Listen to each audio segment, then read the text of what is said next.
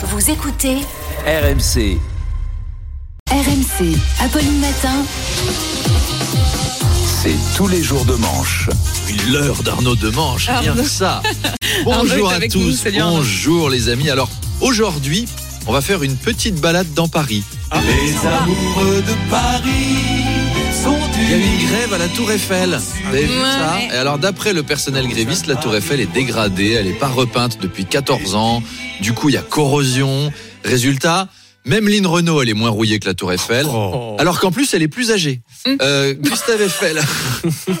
Gustave Eiffel avait préconisé euh, qu'elle devait être, elle devait être repeinte tous les 7 ans. Non, la Non, Tour Eiffel, oui. hein, pas Lynn Renault, même. On ne pas, repeindre Lynn Renault. Mais la mairie ne l'a pas fait. Dites donc, Anne Hidalgo, elle a défoncé tous les trottoirs de Paris, elle a pollué toute la ville, elle a zigouillé des arbres, elle a détruit des fontaines et des statues historiques. Là, elle en est à bousiller la Tour Eiffel. C'est Godzilla, cette meuf. Un jour, on en fera un film. Monsieur le Président, Anne Hidalgo s'est baignée dans la Seine. Il y a eu une réaction chimique et maintenant elle fait 30 mètres de haut. Elle se promène dans toute la ville en détruisant tout sur son passage. Mon Dieu, c'est Hidalgozilla.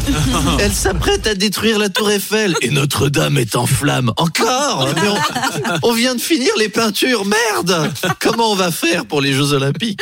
Bon, moi j'attends plus grand-chose d'Anne Hidalgo, hein. j'en suis à un point où si elle pouvait finir son mandat sans que l'Arc de Triomphe s'écroule, je m'estime content. Ben, non, pas plus.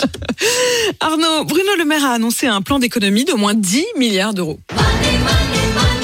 Alors, monnaie, monnaie, monnaie, mais pas pour nous. Hein. Euh, Bon, alors nous, on a déjà perdu deux ans de retraite. On s'est fait raboter les allocations chômage, les remboursements de médicaments. Chers auditeurs, vous allez encore subir des trucs. Alors, sauf si, bien sûr, vous avez un tracteur et que vous menacez de bloquer la capitale. Vous savez que moi, j'en suis à deux doigts de m'acheter un Massey Ferguson d'occasion. besoin de personne en Ferguson. Oui, parce que Jean-Marie Bigard a fait une reprise de Brigitte Bardot, mais en version tracteur. Il fallait le savoir, je le savais. Voilà, Exceptionnel. non mais c'est bien, il y a toute la chanson où il est paysan sur son tracteur. Bon, de toute façon, tu roules déjà à 20 à l'heure dans Paris, donc en tracteur ou pas.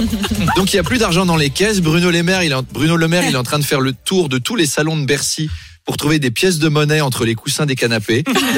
J'ai récupéré 7 euros. On doit plus que 3000 milliards moins 7 euros. Il faut prévenir les agences de notation, monsieur Pedrazzi.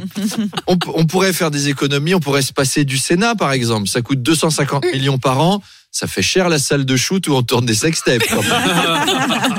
Là, ils réfléchissent même à faire des économies sur des économies sur les soins pour les maladies chroniques et les affections longue durée. Et dedans, ils éloignent l'âge de la retraite, Ah, c'est ils rapprochent l'âge du décès. Ça va finir par se voir qu'une fois qu'on bosse plus, euh, ils nous fini. aiment plus. On est gentils en plus, pourtant, on se lève tôt, on travaille. Le Conseil d'État, Arnaud, a demandé à l'ARCOM de veiller à ce qu'il y ait plus de parité dans les intervenants de CNews. La chaîne dénonce une atteinte à la liberté d'expression. là, c'est la panique. Là-bas, Pascal Pro hurle dans les couloirs. Il faut trouver des gauchistes. Est-ce qu'il y a quelqu'un de gauche dans ces locaux? Promis, on vous fera pas de mal. Les intermittents en régie, ils sont planqués, ils ont peur de se dénoncer, des fois que ce soit un piège de la direction. Alors Philippe de Villiers participe aussi à la mission. Euh, envoyez une voiture dans le 18e arrondissement, capturez n'importe quel jeune en trottinette. S'il a un chignon, c'est encore mieux. Alors là, il y a la réunion de crise à CNews pour trouver des intervenants de gauche.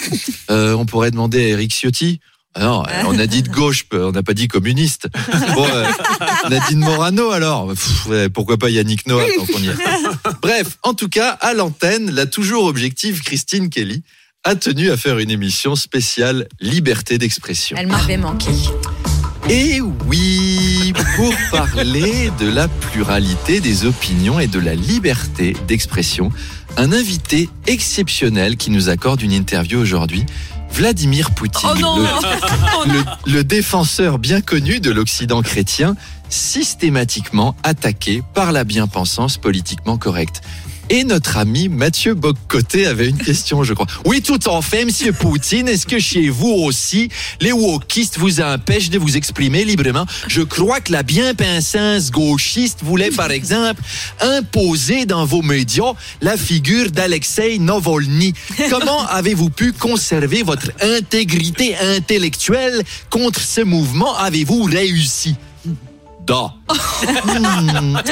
Mathieu Bocoté, votre analyse. Oui, tout en fait, on sent dans la pudeur de Monsieur Poutine, et vous savez qu'en tant que Québécois, la Poutine, ça me connaît, on sent qu'il est inquiet de ces tentatives woke de le boyonner, que c'est une sorte de police de la pensée qu'on retrouve en France, d'ailleurs, avec des gens comme Sandrine Rousseau, Olis Coffin ou l'équipe d'Apolline de Oh ça L'abonné Oh. number one de Télérama, avec son équipe, là, son trotskiste à queue de cheval, sa syndicaliste semi-brésilienne avec sa rubrique pro-créole de tout à l'heure et qui agresse les entreprises, son économiste vaguement libéral qui promeut la semaine de quatre jours et surtout leur horripilant pseudo-comique métrosexuel et probablement inverti qui ferait mieux d'aller chez un coiffeur. Eh ben, dis donc, quel portrait, c'est à peine caricatural. Allez, à demain. Magnifique.